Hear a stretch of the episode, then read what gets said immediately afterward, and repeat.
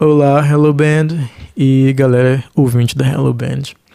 Bom, primeiramente eu né, queria agradecer, eu sou muito grato pela oportunidade. É meu primeiro podcast sendo entrevistado, então eu estou muito animado com tudo isso. E sem mais delongas, vamos começar, né? Então, é, meu nome é Cochode, eu canto tecnobrega, piseiro, um forrozinho de vez em quando. E para quem possa aí estar curioso com meu nome artístico Cochode, tão incomum eu diria, ele surgiu quando eu ainda era uma criancinha, aprendendo a falar mesmo. Um dia meus pais pedindo para que eu repetisse algumas palavras, eu larguei um cochode do nada e não saiu mais da minha boca. Alguns amigos do meu pai viram, acharam engraçado e me apelidaram assim. E aí ficou. Eu cresci, decidi me tornar artista e na hora de escolher meu nome não tinha outro. Senti que era isso aí mesmo. É engraçado porque eu sempre fui uma pessoa muito tímida, antissocial mesmo. Em qualquer lugar que eu estivesse, se eu pudesse cavar um buraco e me esconder, eu certamente faria isso. E em contrapartida, eu sempre tive um desejo de ser visto, não sei. É, porque começou assim, eu via meus ídolos na TV e queria ser igual. Quando eu vi os videoclipes do Michael Jackson, meus olhos brilhavam, cara era um gênio. Ou a Lady Gaga com aquelas roupas malucas, prendia muito minha atenção. E pegando alguns exemplos mais próximos de mim, Joelma, que é um ícone do estado do Pará. As bandas de Tecnomelody, tipo Ravelli, Banda Batidão, Bruno Trio, entre tantos outros aí no, no estado do Pará aquele som dos sintetizadores assim me envolviam demais.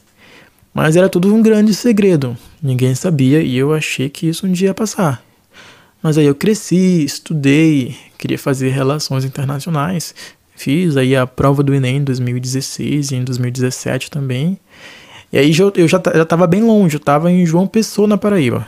Meu pai que me ajudou, tirava até de onde não tinha aí para eu poder dar prosseguimento no curso, né? Mas eu fiz até o segundo ou terceiro semestre. Aí eu comecei a entrar em depressão, eu acho. Eu me senti totalmente apagado. Aquilo não era o que eu queria, sabe? Aí eu voltei para o Pará nas férias. E eu falei para meus pais que eu havia trancado o curso e que eu queria ir para São Paulo me tornar um produtor musical. Eu achei que era menos pior do que se eu falasse que queria ser cantor porque eu nunca nem cantei perto deles e então eles iam pensar que eu, sei lá, fiquei doido da cabeça. Minha mãe chorou para um lado, meu pai fechou a cara pro outro. Eu juntei o que eu tinha. Minha irmã vendeu umas coisinhas minhas. Uma amiga me deu 100 reais aí. E depois minha mãe ajudou também. Eu fui com 75 reais no bolso para gastar lá. Né? Tinha pagado só passagens de ida.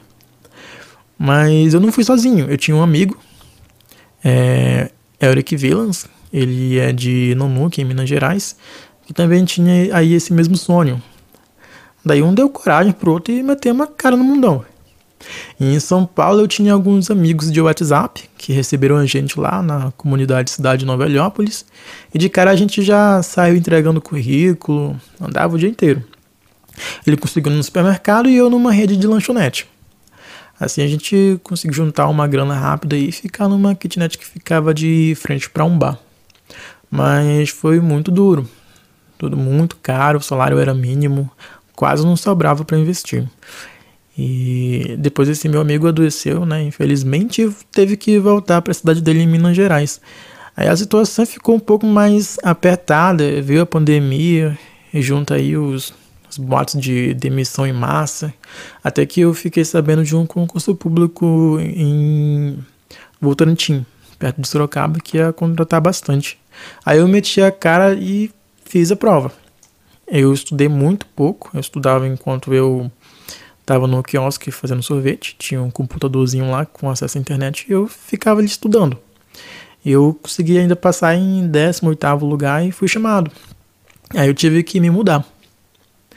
Aí passei mais um ano tentando me estabilizar, fui comprando meus microfones, monitor de áudio, notebook, que eu tava ganhando um pouco melhor. Mas em 2020 que eu lancei minha primeira música, chamada Sempre Vou Te Amar, que inclusive é um techno melody.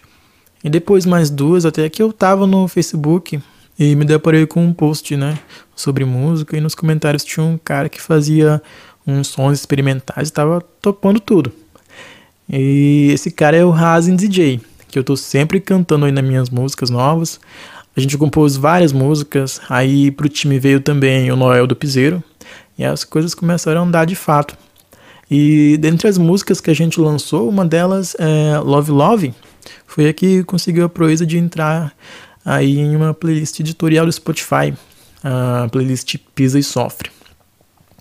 E atualmente a gente está trabalhando em um EP chamado Brega Love, eu e Hazen DJ. É, o estilo é techno brega, né, trazendo muitas referências dos artistas locais lá do estado do Pará. A gente já lançou é, três músicas por enquanto. A primeira foi Dançando para mim, que é divertidíssima, super frenética. É, pedindo aí para todo mundo que quiser conhecer um pouco mais, comece por essa música aí que vocês vão gostar. Depois vem Muy Caliente, que é uma música aí sexy, muito da hora. Eu gosto pra caramba. E nosso último lançamento foi Desculpa-me, que é assim, é para mim a minha preferida, né? Peguei aí inspiração de um, uns momentos mais tristes aí da minha vida, em relação amorosa e tal, e fiz essa música.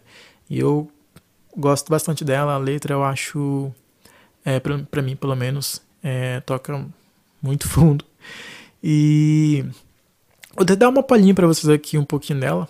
É, começa assim. Isso é um pedido de desculpa por tudo que eu não fiz por você. Queria ter sentido dito mais, mas fui o bobo, demorei pra perceber que eu até gostava mais do que imaginava. Uma vez você disse que me amava e eu não disse nada.